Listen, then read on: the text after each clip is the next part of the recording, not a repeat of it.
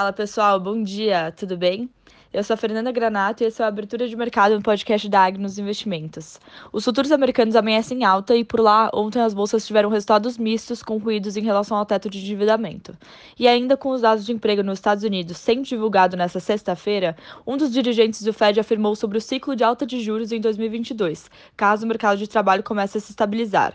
Na Europa, os resultados dos bancos europeus continuam com a atenção no mercado, junto com fortes dados econômicos que trouxeram otimismo para as bolsas europeias.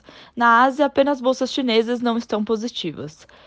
Bom, vindo agora para o Brasil, ontem o Bovespa fechou em alta, mas de volta aos 122 mil pontos, depois da queda no mês de julho. E por aqui os riscos fiscais estão em evidência, como o desdobramento do orçamento de 2022 e do Bolsa Família, além do cenário de aumento de inflação e a espera de uma alta de juros em breve.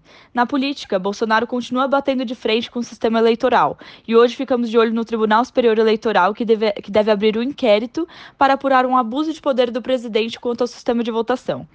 Lembrando que a reunião do Copom começará hoje, mas só teremos a divulgação da decisão amanhã.